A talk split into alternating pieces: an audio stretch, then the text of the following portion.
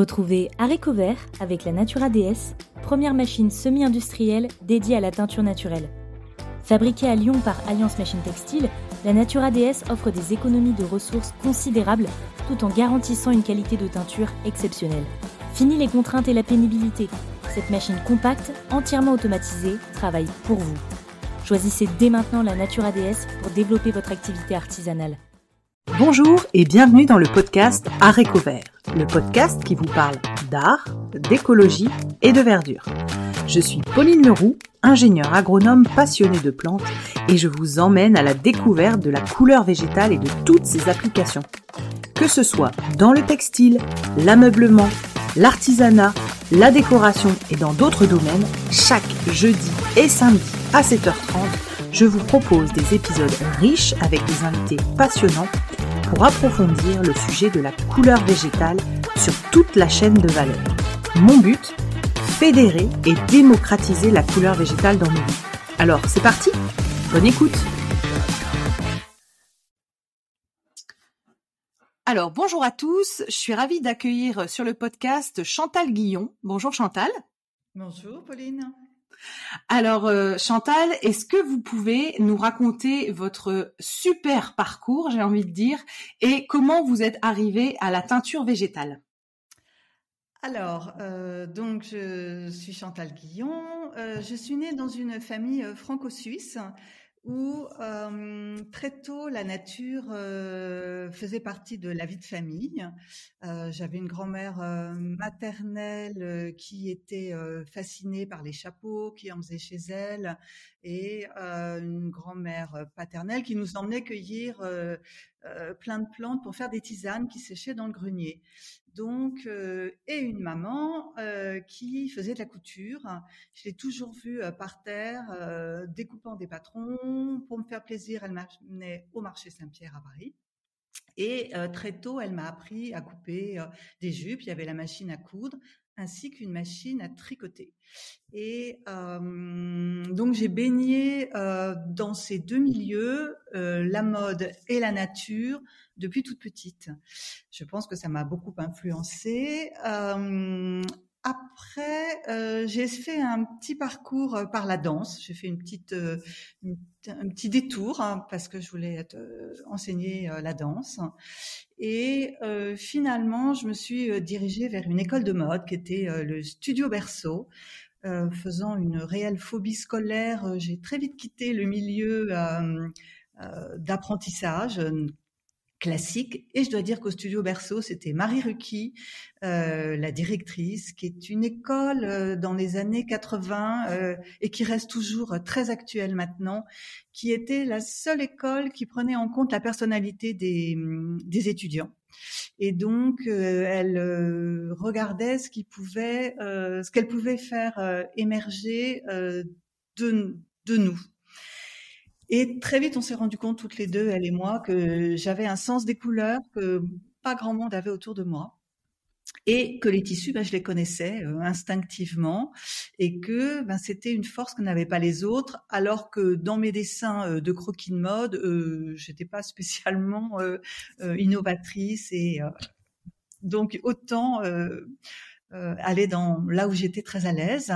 J'ai pu faire très vite un stage chez Thierry Mugler, qui dans les années 80 était euh, la maison de mode dont tout le monde rêvait parce que euh, c'était quelqu'un euh, qui avait un fort imaginaire très très important et tout était possible au niveau euh, des vêtements. C'est lui qui, dans cette époque, qui a déclenché les épaules très larges. Son univers, c'était euh, les étoiles et l'argent, c'était la galaxie. Il était très inspiré par les bandes dessinées. Alors que de l'autre côté, en haute couture, euh, ben, c'était toujours les mêmes choses. voilà, donc c'était un univers très très très moderne. Et j'ai travaillé 13 ans chez lui. Je dois dire que ça a été une formation extraordinaire. Euh, chez lui, j'étais d'abord assistante de la personne responsable des matières et des tissus. Et après, au bout de deux ans, j'étais moi-même responsable des tissus. Alors, petite parenthèse, il faut savoir qu'une collection, euh, ça se euh, ça se prépare au niveau du choix des matières trois au minimum trois mois avant la présentation, qu'il faut commander les tissus, qu'une collection, c'est au moins 40 à 50 tissus différents, que chaque tissu a sa propre gamme de couleurs, parce que euh, dans les maisons de mode, c'est une unité, donc euh, c'est une silhouette. Donc il y a en même temps euh, le haut, les pantalons, les vestes, les chemises, sans compter les accessoires. Où ça, c'est un autre département qui s'en occupe. Donc j'ai beaucoup joué avec les tissus. comme j'étais quand même un petit peu autodidacte, on va dire, on apprend deux fois plus vite parce qu'on est obligé de regarder. Et euh, déjà petite, je touchais. Et en fait, le secret pour connaître les tissus, c'est toucher, toucher, toucher en permanence. Euh, se faire même euh, des petits... acheter un tissu de coton, un tissu de soie, un tissu de laine, on les a sous les yeux, on a des petits échantillons, on ferme les yeux et on reconnaît en fermant les yeux. tout passe par la main, le regard évidemment, parce qu'on voit assez rapidement euh, quand on connaît à force de, toucher, et, euh, et les associations de couleurs, parce que effectivement il y a des couleurs qui sont plus belles en laine et en coton, et on le voyait même au niveau des teintures euh, industrielles. Donc voilà ça a été une formation et une découverte. Et Thierry, je dois dire, m'a appris à euh, augmenter mon regard. Surtout pas euh, le focaliser, mais surtout regarder euh, partout, au niveau musique, au niveau exposition, au niveau euh, littérature, enfin à tous les niveaux. Alors lui, il avait son propre euh, parcours aussi, c'était un ancien danseur, moi j'avais fait de la danse, donc il y a une rigueur aussi très importante qu'on a partagée tous les deux. Et lui, il aimait faire la fête, donc lui, son inspiration pouvait trouver en boîte de nuit, il arrivait le lendemain, il dormait devant nous tellement il n'avait pas dormi de la nuit. Mais une créativité fantastique. Euh, et après, je, je suis allée travailler chez Chanel au studio avec euh, Karl Lagerfeld. Et là, c'était aussi euh, complètement extraordinaire parce que c'était l'opposé. C'est une maison euh, traditionnelle française, très très très ancrée dans Mademoiselle Chanel, Gabrielle Chanel, une femme qui à l'époque a poussé les portes, a, a créé un nouveau rapport aux vêtements euh, par le jersey, où le vêtement, le corps était souple, ce qui à l'époque était complètement euh, révolutionnaire. Et euh, Karl Lagerfeld, qui est la personne la plus brillante et la plus intelligente, je dois dire, avec qui j'ai travaillé, on s'amusait beaucoup au studio. Et en même temps, on travaillait énormément, sans horaire. Euh, et là, j'avais un poste de coordination euh, de studio dans le prêt-à-porter, parce qu'il y avait deux, deux départements, hein, le prêt-à-porter et la haute couture. Et moi, j'étais vraiment prêt-à-porter. C'était un rôle euh, passionnant parce que euh, j'étais en lien avec les ateliers. Donc, euh, il y avait l'atelier flou pour les robes et les chemisiers et l'atelier tailleur pour tout ce qui était veste, manteau, etc il se trouve que je suis restée euh, même en relation avec euh, la responsable de l'atelier tailleur qui maintenant est à la retraite, mais on a gardé des liens tellement c'était fort et on préparait les essayages. Si vous voulez, Karl Lagerfeld dessinait tout, absolument tout. Euh, il nous envoyait les croquis. Ça passait aux ateliers, on débriefait avec les ateliers, les ateliers faisaient des toiles et après, Monsieur Lagerfeld venait pour faire les essayages. On avait commandé les tissus en amont il y avait déjà un peu les, échantillons de tissu qui étaient là. Euh, et à ce moment-là, on matchait. Euh, quand il voyait le modèle, il disait ah ben Chantal, dans quel tissu on va faire ça? Qu'est-ce que vous en pensez? Et euh, comme un petit supermarché, on avait le choix de choisir tel tissu plutôt que tel autre, et on construisait la collection. En fait, une collection, ça se construit, c'est comme un puzzle. Mmh. et j'étais aussi en relation, ce rôle de coordination, avec le marketing qui eux avaient étudié ce qui s'était vendu, pas vendu, quelles étaient les attentes des boutiques et euh, et la production, parce que la production c'est aussi très en amont. Euh, il faut que les patrons soient au point, donc il y a des petits ajustements entre ce qui est fait, ce qui est présenté au défilé et après euh, dans les boutiques, léger ajustement, mais pour que la vestibilité soit le mieux et le et, aussi les tailles que que ça soit aussi beau euh, en 38 qu'en 44 et euh, et après on construisait la collection comme ça. C'était un moment euh, assez extraordinaire parce que euh, Karl pouvait arriver avec énormément de livres et de d'envie. Il déchirait les pages devant nous. La première fois que je l'ai vu déchirer un, un livre en, disant oh, mais dis mais enfin Chantal j'en ai trois, j'ai trois fois le même. Euh, j'en ai un pour moi, il y en a un que je déchire et il y en a un c'est pour les ateliers ou pour vous offrir ou je garde chez pour moi. Et il, il pouvait s'inspirer aussi bien euh, euh, des bijoux étrusques qui transformaient en broderie sur des vêtements. C'était jamais tel quel. C'était toujours travaillé. C'est jamais je prends une image, je fais la même chose. Et ça, c'est une gymnastique euh, assez extraordinaire. Et puis, euh, on écoutait de la musique en même temps qu'on travaillait. Euh, c'était une très très bonne ambiance. Je suis restée huit ans chez Chanel. Et puis il y a une nouvelle équipe qui est arrivée. on a et je suis partie au moment où Karl commençait son régime. À l'époque, je l'ai connu, il était comme on l'a pu voir certaines photos. Et donc, il avait envie de changer aussi d'équipe. Ça correspondait à un tournant dans la maison. Mmh. Et euh, j'ai préféré euh, partir. Et je suis allée chez Sonia Riquel. Euh, et là, c'était merveilleux de travailler avec une femme qui elle-même essayait les vêtements. qui était en train elle-même de constituer une nouvelle équipe au niveau du studio, avec un directeur de studio, Tom Van Lingen, euh, qui était un Hollandais. Euh, et moi, je m'occupais des, tissus de nouveau et de la coordination euh, avec la production et, et le marketing. Et on est restés tous très très amis. En fait, la, mode peut être une famille. si on arrive à comprendre les codes qui sont assez obscurs, euh, qui sont très présents, mais qui sont euh, qui sont aussi très forts. Euh, alors chez Sonia Riquel, c'était assez extraordinaire parce que on travaillait sur la moquette euh, à plat ventre. Euh, elle adorait les imprimer. Donc elle faisait, euh, elle faisait dessiner par des graphistes des imprimés ou par les usines aussi qui avaient leur propre usine de graphique. Elle pouvait donner des thèmes. On avait après les les dessins et on faisait euh, les couleurs sur les imprimés. Et ça, euh, ben, j'étais comme un poisson dans l'eau, mais c'est quand même assez compliqué parce que quand euh, il y a un dessin avec 20 couleurs, il faut que les 20 couleurs se parlent et se répondent entre elles.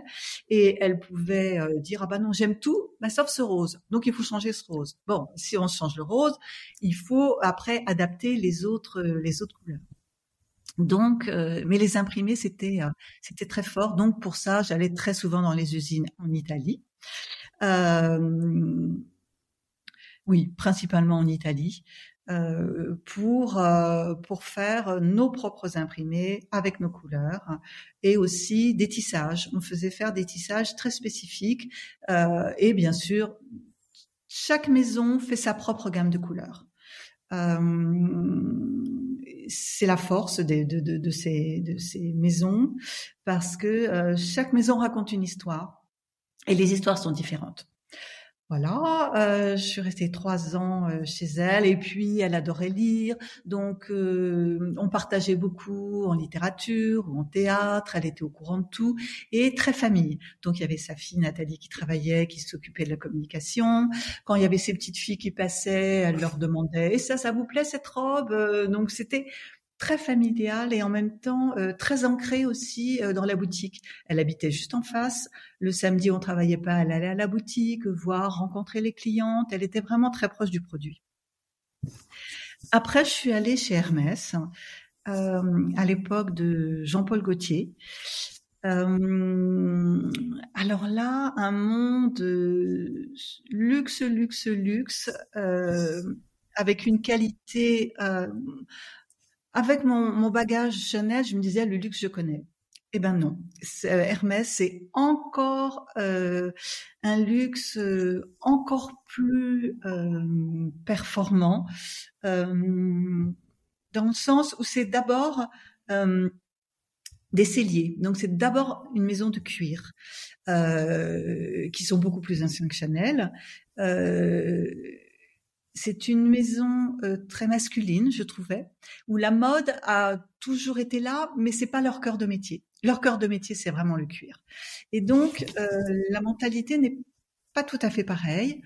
Euh, mais c'était extraordinaire de travailler. c'était à Pantin, où trois étages en dessous, on voyait les ouvriers coudre le sac, une cantine incroyable, un environnement extraordinaire aussi au niveau et une équipe euh, très étonnante avec des parcours très différents et très ouverts.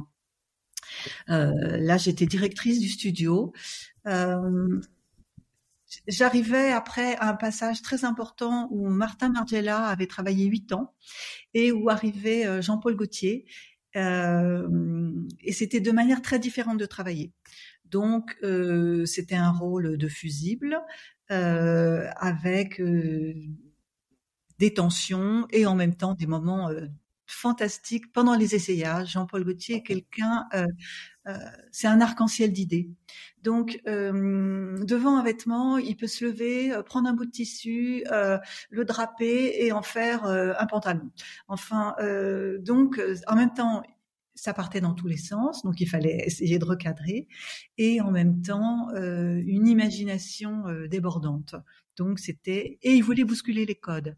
Et donc j'avais mon mon rôle était aussi d'expliquer à la direction euh, ben que c'était peut-être intéressant de faire de la dentelle chez Hermès. Et euh, la direction me disait ah mais non, n'en est pas question, euh, c'est pas possible. Euh, de la dentelle chez Hermès, mais c'est non, non, non, non. Et on a réussi à faire une dentelle euh, avec euh, les calèches, avec l'univers Hermès, euh, mais il fallait convaincre des deux côtés. Donc c'était passionnant. Euh, je suis restée trois ans et après j'ai eu besoin de souffler un peu. Ça faisait plus de 35 ans que je travaillais euh, dans ce milieu et j'ai commencé, il y avait deux collections par an et euh, chez Hermès, il y avait quatre, voire six collections par an. Donc on pourra parler après de ce problème de la de réguler tout ça, euh, mais euh, on est en permanence à trouver de nouvelles idées, on est en permanence à acheter des tissus, on est en permanence euh, à euh, toujours courir pour, euh, pour proposer autre chose.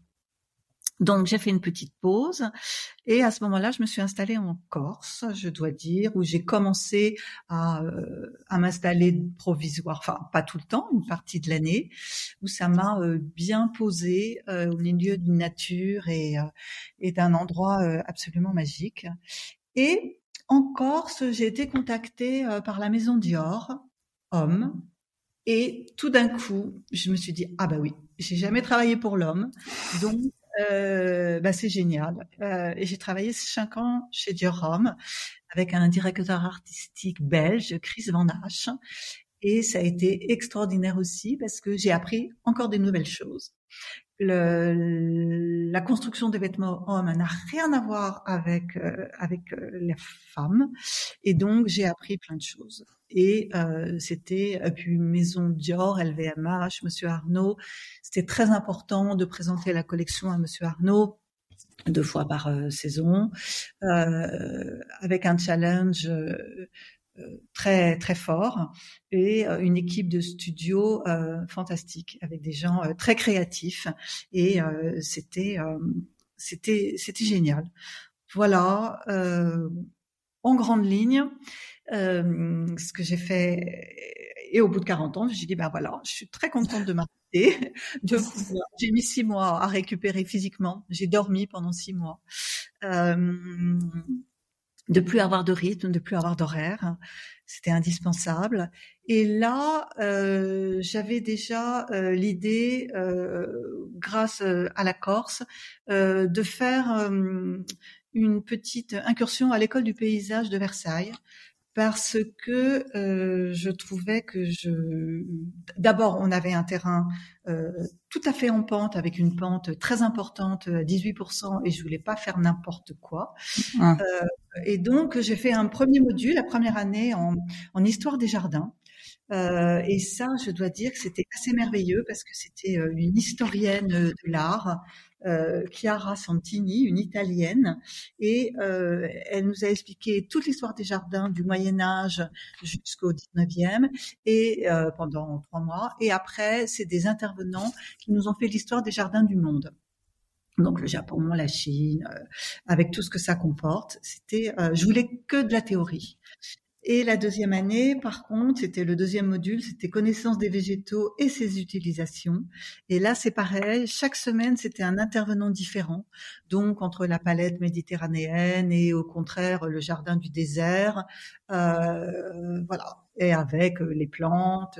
et on était, c'était en formation continue, et on était mélangés aux étudiants. Donc ce mélange de personnes qui avaient un parcours professionnel et d'étudiants, c'était hyper euh, tonique. Et euh, même si c'était qu'une fois par semaine, et c'est ce qu'il me fallait pour réintégrer tout ce qu'on avait appris. D'accord. Après, quand je suis arrivée en Corse, euh, toute cette nature, je connaissais principalement les oliviers, euh, euh, bien sûr, les chênes, le maquis, mais pas vraiment précisément. Et j'ai trouvé une formation d'une semaine qui était géniale, qui s'appelait stage sauvageonne médicinal et comestible. Et il y avait Cécile Billard qui était qui nous apprenait comment reconnaître les plantes et les transformer pour les manger. il y avait une naturopathe et il y avait un ethnobotaniste, Grégory Lemoine, qui nous, qui nous montrait toutes les plantes et qui nous les détaillait. Euh, et à cette occasion, euh, je lui ai posé la question s'il connaissait quelqu'un euh, qui faisait de la teinture végétale, parce que ça me trottait dans la tête depuis un moment. effectivement, moi, dans les années 70, j'avais 15 ans, et je, dans ma baignoire, je faisais déjà des essais avec des teintures d'Ilon de l'époque, donc complètement polluantes, mais déjà des essais de teinture. Je mélangeais déjà les couleurs, je faisais déjà des essais de, forme et euh, je teignais mes draps. Donc euh, j'avais quand même ça euh, déjà depuis longtemps. Et il m'a indiqué le nom de Marie Marquet, un nom magique est surtout elle est venue faire une formation en Corse six mois après, en novembre. où on était une dizaine et c'était sur la laine et là eh ben j'ai su que c'était voilà, c'était ce que j'allais faire maintenant, parce que Marie est extrêmement pédagogue, extrêmement euh, euh, synthétique dans ses explications. Euh, donc, première chose, on a fait de la cueillette avec elle, et euh, c'est ce que je continue de faire. Moi, ce qui m'intéresse, c'est vraiment la cueillette. C'est pas d'acheter sur internet de la poudre de chlorophylle. Euh, mmh. Ça m'intéresse pas. Voilà, parce que j'ai besoin d'avoir ce lien, euh, de savoir où je l'ai trouvé, et, euh, et en même temps, je rencontre des gens quand je cueille. Donc euh, ça, ça fait beaucoup d'interactions qui sont importantes. Et avec Marie, on a fait ce stage sur de la laine. Alors j'étais un peu déçue parce que laine, j'imaginais au départ, parce, mais c'était des échos de laine, plus pour tricoter.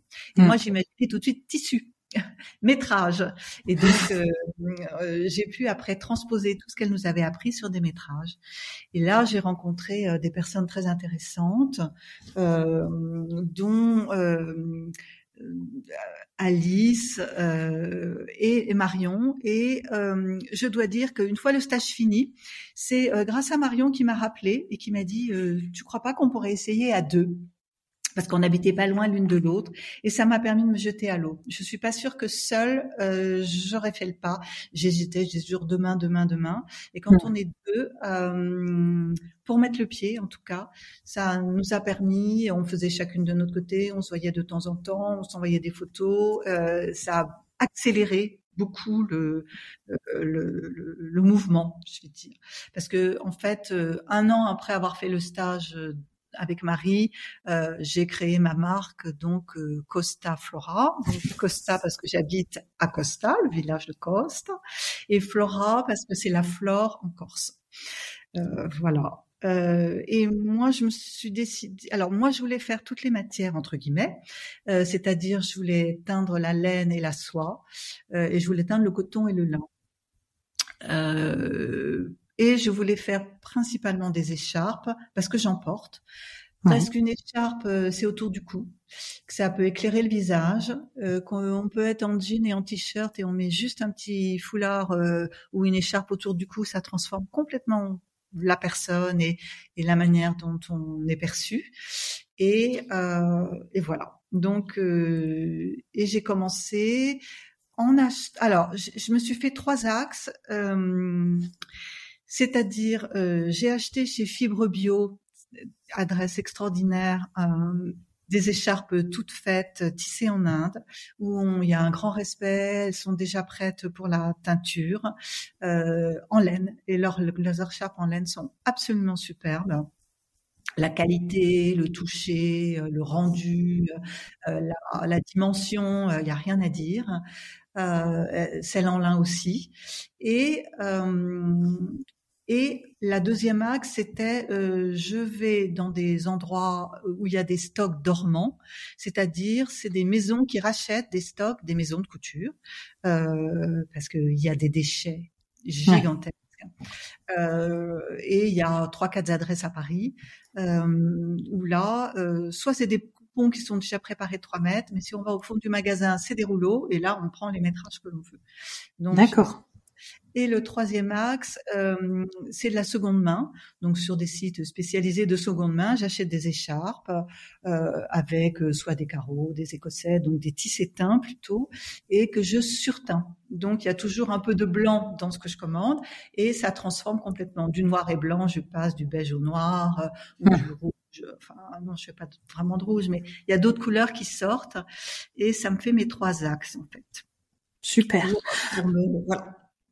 Bon, Chantal, c'était, euh, comme je disais, un super parcours. Donc, je vous ai laissé euh, vraiment tirer le, bah, le fil, c'est le cas de le dire, de toutes ces maisons de mode et l'arrivée vers la couleur végétale. Euh, moi, ce qui me fascine et ce que je retire de votre, de tout ce parcours-là et du lien avec la couleur végétale, c'est votre rapport à la matière. alors, j'ai une question qui est donc la teinture végétale ne se pratique que sur euh, fibres naturelles. Et en fait, dans votre parcours dans les maisons de luxe, vous avez beaucoup travaillé des matières qui étaient plutôt quand même, euh, enfin aussi des matières synthétiques.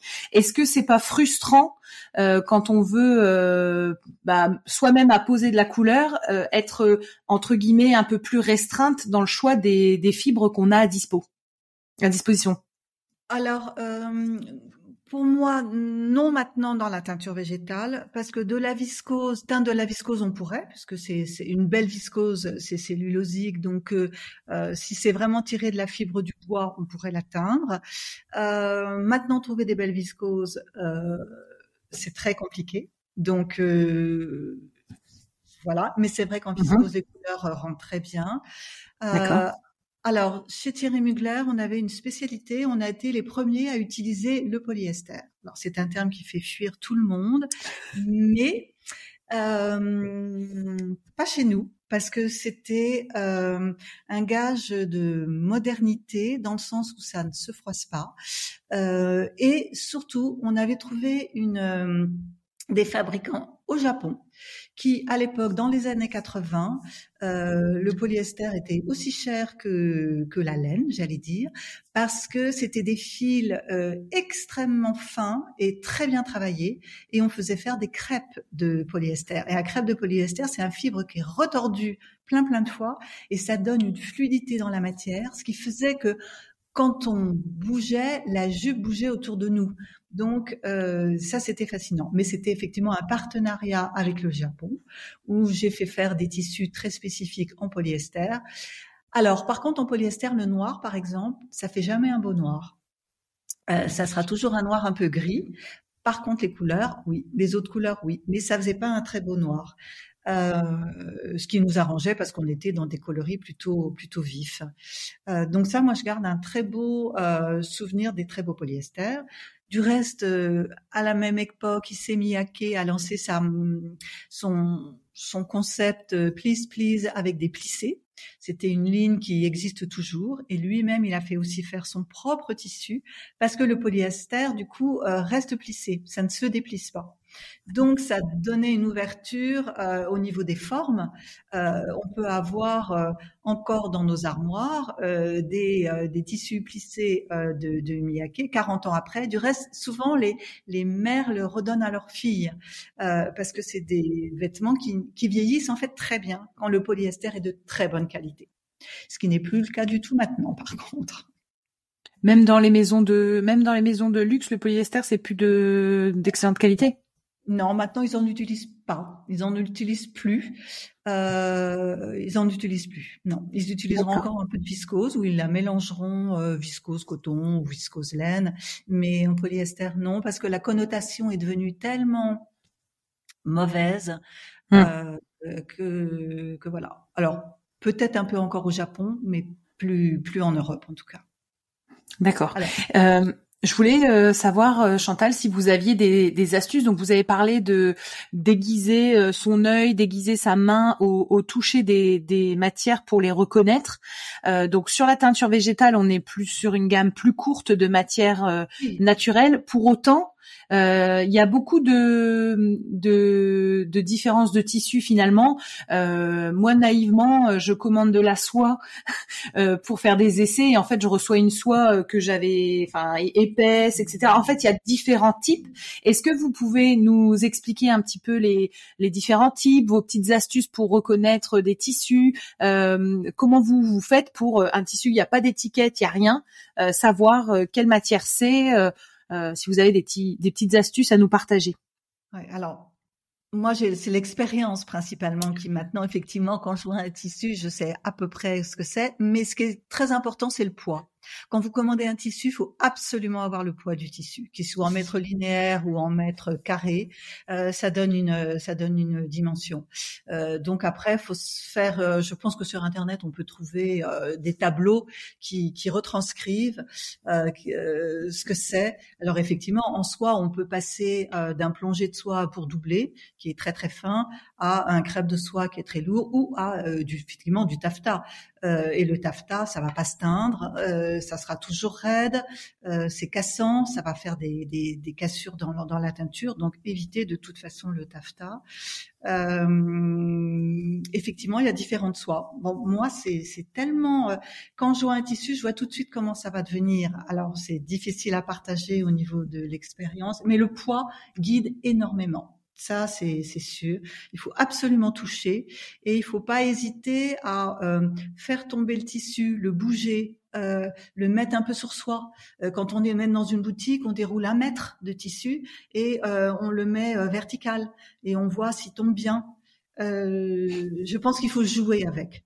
Il faut, c'est pas figé, c'est vivant.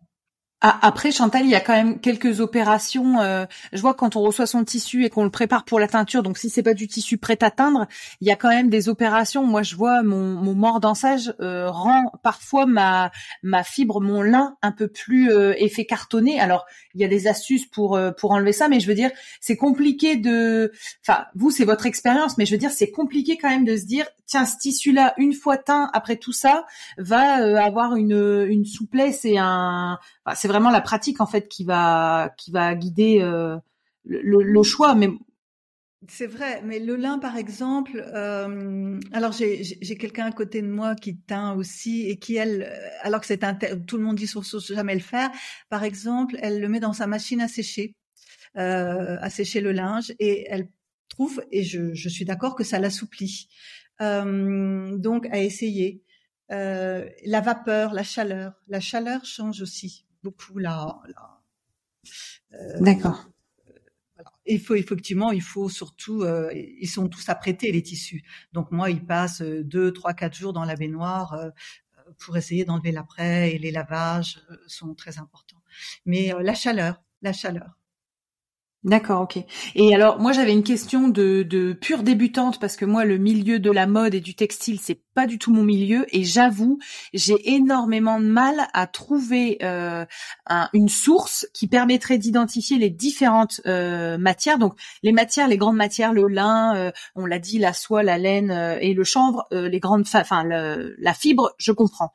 C'est ces différentes ces différents tissus qui sont déclinés en dessous j'ai énormément de mal à identifier parce que comme je vous disais l'exemple avec la soie, j'ai voulu faire des essais de teinture sur soie. J'imaginais moi une soie hyper légère, hyper et en fait ils m'ont envoyé un truc super lourd, un peu presque cartonné. Alors oui c'est de la soie, j'ai la preuve, mais en fait c'est pas du tout ce à quoi je m'attendais. Mmh. Et en fait je cherche des ressources, donc j'ai regardé dans les bouquins. Je dois pas avoir les bons bouquins. J'ai regardé sur internet. Est-ce que vous vous avez une source qui permettrait d'identifier donc par type la soie les différentes, je sais même pas comment ça s'appelle, les différentes matières issues de la soie alors, je crois, j'ai entendu parler d'un livre hein, qui est l'histoire des tissus, mais je n'ai pas du tout les références. D'accord. Euh, je vais essayer de, de, de, de, les avoir et je vous en ferai part parce qu'effectivement, il y a, il y a des, il y a des livres euh, qui, euh, qui expliquent très, mais c'est très technique. Donc euh, voilà. Donc il faut les apprendre en fait. Oui, ne pas hésiter euh, quand vous êtes euh, hors de, de, quand vous êtes en ville entre guillemets euh, d'aller dans des boutiques ou même euh, dans les magasins de vêtements et de toucher parce qu'il y a toujours la composition qui est, qui est notée. Donc c'est vraiment un apprentissage.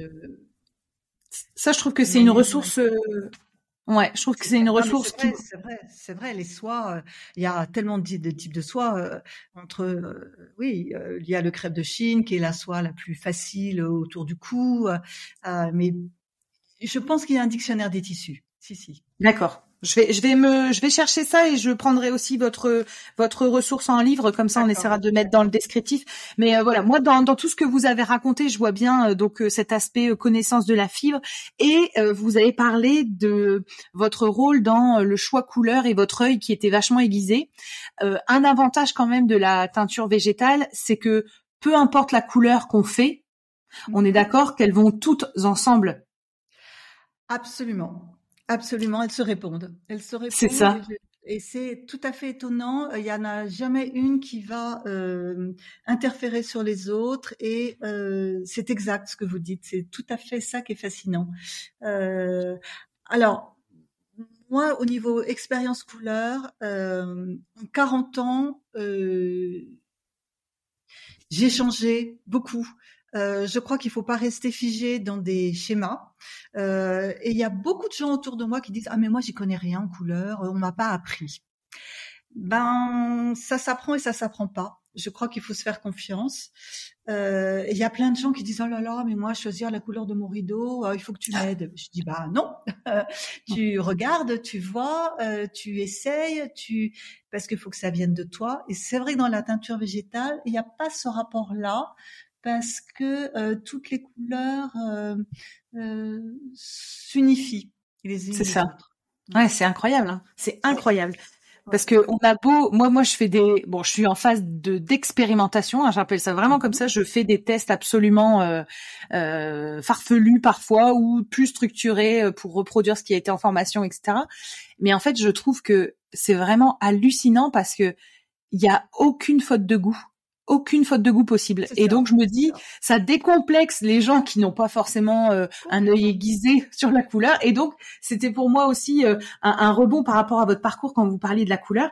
J'avais des, hum, des questions, Chantal. Est-ce que vous pouvez nous citer euh, les plantes que vous travaillez donc dès la cueillette Donc j'ai bien compris que c'était des plantes euh, issues, enfin corse hein, typiquement. Euh, Est-ce que vous pouvez nous en citer quelques-unes et les couleurs qu'elles vous donnent euh, et puis vos préférés euh, N'hésitez pas à nous les, nous les dire. Alors, euh, il y a l'immortel hein, qui vient en premier parce que euh, d'abord euh, c'est une plante euh, endémique en Corse et que elles sont venues naturellement euh, autour de la maison sans que je les ai plantées. Et c'est une plante qui, que je peux cueillir toute l'année entre guillemets. Je peux la cueillir en même temps en novembre et maintenant là elle va commencer à fleurir. Ça fait un jaune dans les fleurs magnifiques et après en teinture ça fait un coloris un peu curry euh, jaune, un jaune très très très profond. Et la chose qui est extraordinaire avec l'immortel, c'est que elle a une odeur très forte et que ça reste dans les tissus qu'on teint. Donc, ce sont des tissus qui sentent bon. Mmh. Donc, il y a l'immortel en priorité. Euh, il y a le pistachier lentisque aussi, qui euh, pousse beaucoup ici et qui fait aussi un très beau jaune qui peut virer au vert si on met un peu de cuivre dedans. Il y a la myrte. pareil, tout ça, on est un peu dans les jaunes, dans les kakis, un peu dans les beiges. et il y a les cystes. Alors il y a le cyste de Montpellier, euh, qui a des feuilles blanches, et l'autre, euh, le cyste, je ne sais plus, qui a des feuilles violettes.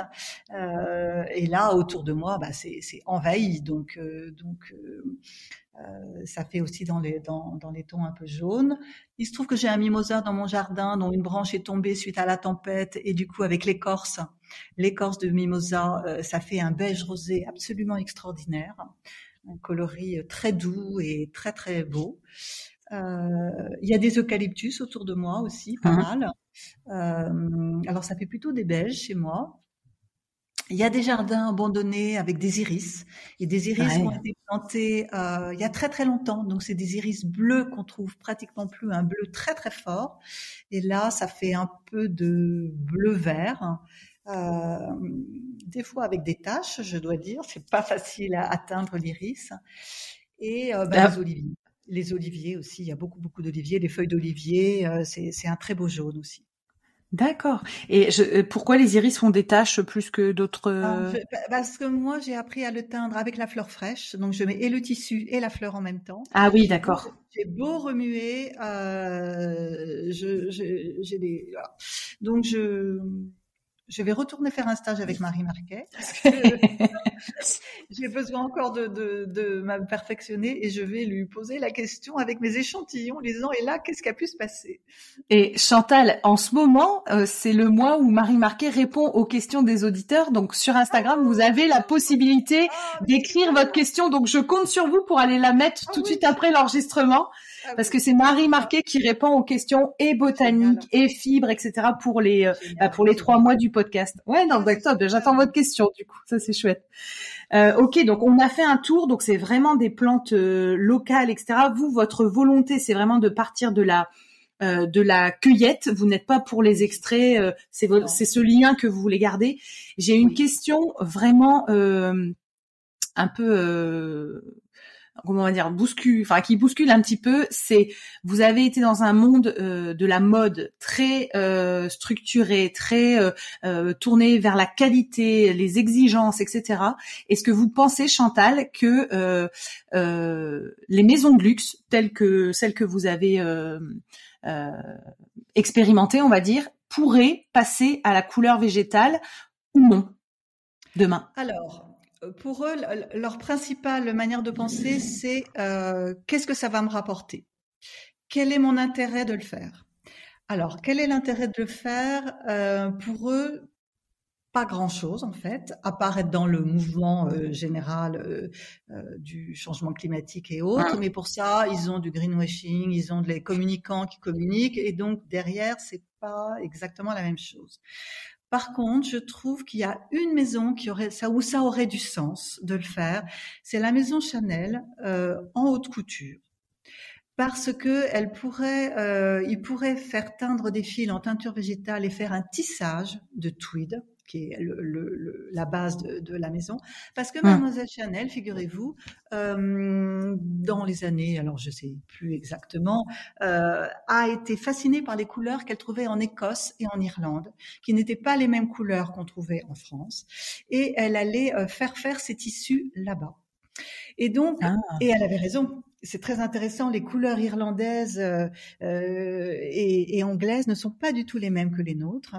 Et euh, je trouve que là, il, il faut qu'il y ait un lien avec l'histoire de la maison. Si, en même temps, euh, il suffit qu'il y en ait une qui commence pour que les autres commencent, mais ils font six collections par an. Si c'est pour faire euh, tout d'un coup une collection quand teinture végétale et puis après on passe à autre chose, on y aura perdu. Euh, la teinture végétale, finalement, ce sera euh, juste euh, comme une capsule qui aura fait, on aura fait de la communication. un effet de mode. Un effet de mode. Et c'est pas, c'est pas ça dont on a besoin, je trouve, avec la teinture végétale. Il faut que c'est un vrai changement de, de profond. Ouais, complètement. Mais ils y sont sensibles, ils sont au courant. Euh, il y en a certains qui sont plus sensibles que d'autres. Euh, Christophe Lemaire, qui a été très longtemps chez Hermès, qui a sa propre marque, euh, lui fait des gammes de couleurs à partir de teinture végétale pour une saison, il l'a fait. Et, voilà, donc il y a quand même euh, des gens que ça interroge beaucoup. Après, au niveau industriel et que ça passe, parce qu'il faut voir les, les, processus en production. Hein. Ouais, par rapport au cahier des charges, notamment dans le luxe, qui sont plus exigeants.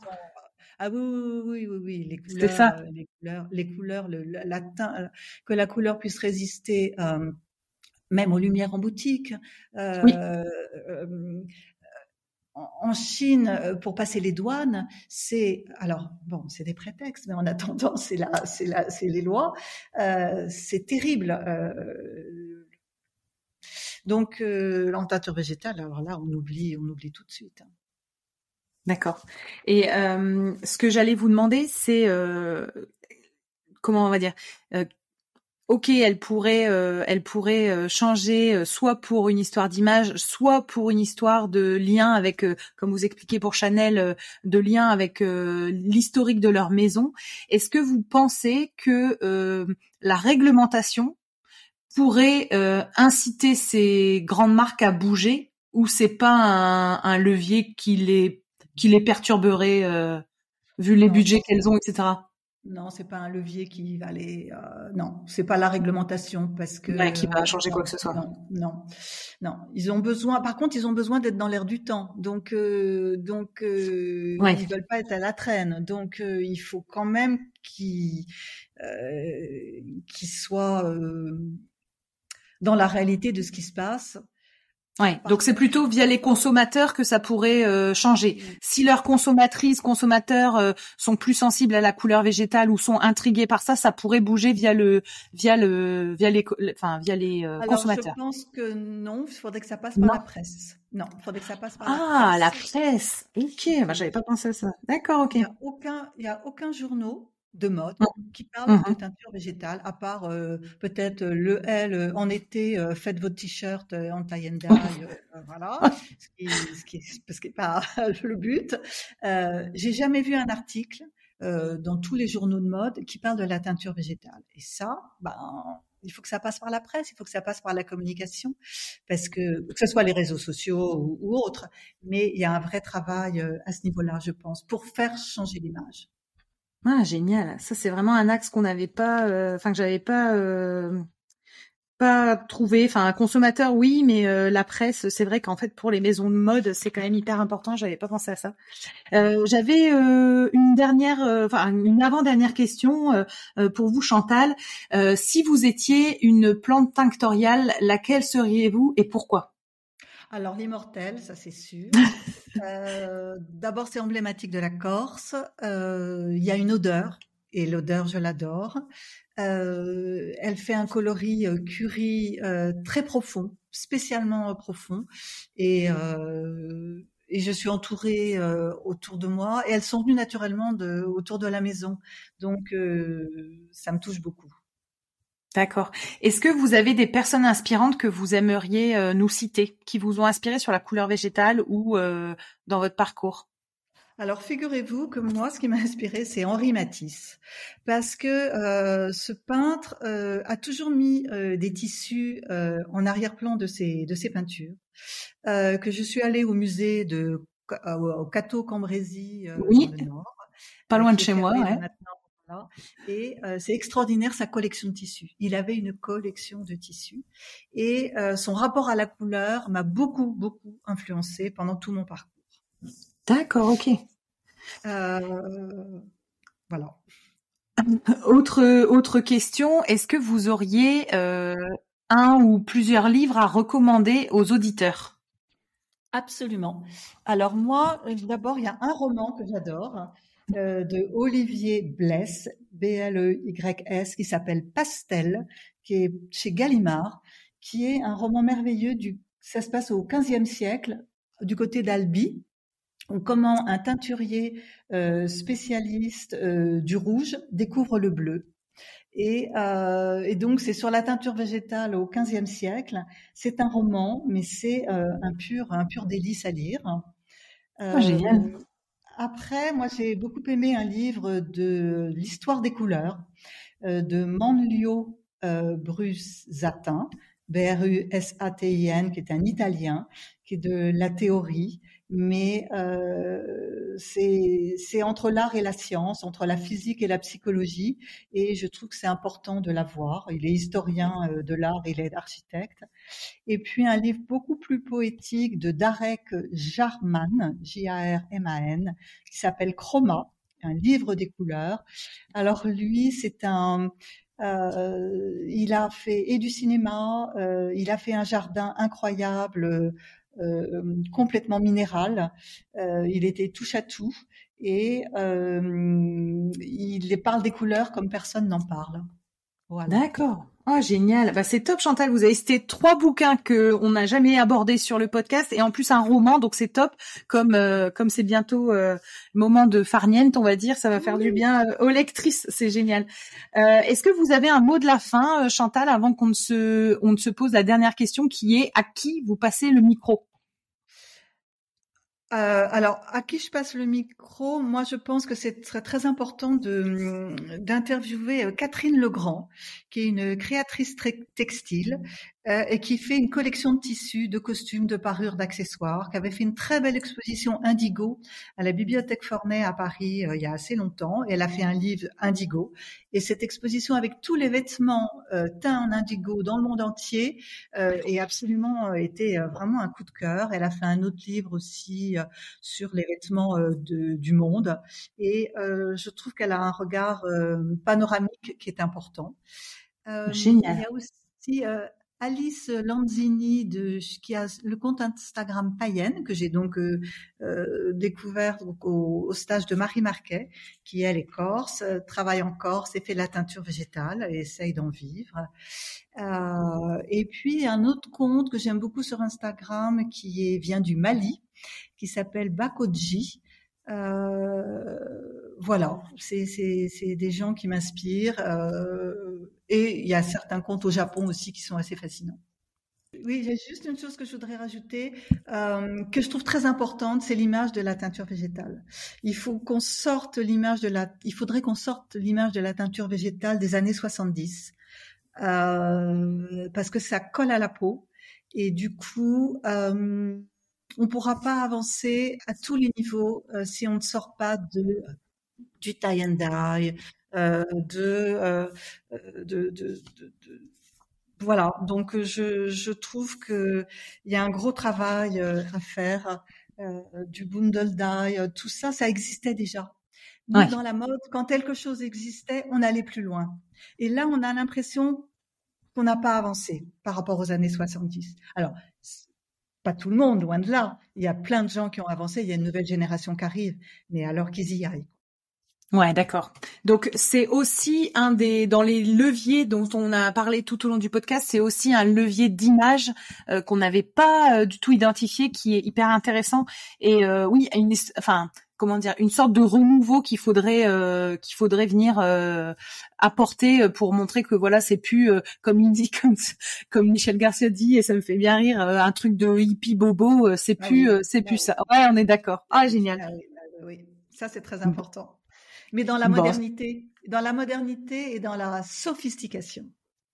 Oui. Bah, on aura quelques exemples de, de créateurs de mode euh, qui, qui vont venir au micro et qui sont dans la dans le dans la mode, dans les codes de la mode, mais euh, avec la couleur végétale, mais revisité. Et euh, franchement, je pense que ça va être hyper intéressant ces épisodes de podcast aussi. Non, bah top. Bah écoutez, merci beaucoup Chantal. Bah, merci Pauline. Je vous invite à me rejoindre sur ma page Instagram Arécovert, A-R-T-E-C-O-V-E-R-T, pour y découvrir le nom des prochains invités. Je me permets de vous rappeler que la seule manière de soutenir ce podcast est de le noter et le commenter sur la plateforme d'écoute de votre choix. C'est ainsi qu'on arrivera à faire porter la voix de ces passionnés de la couleur végétale. Merci à tous.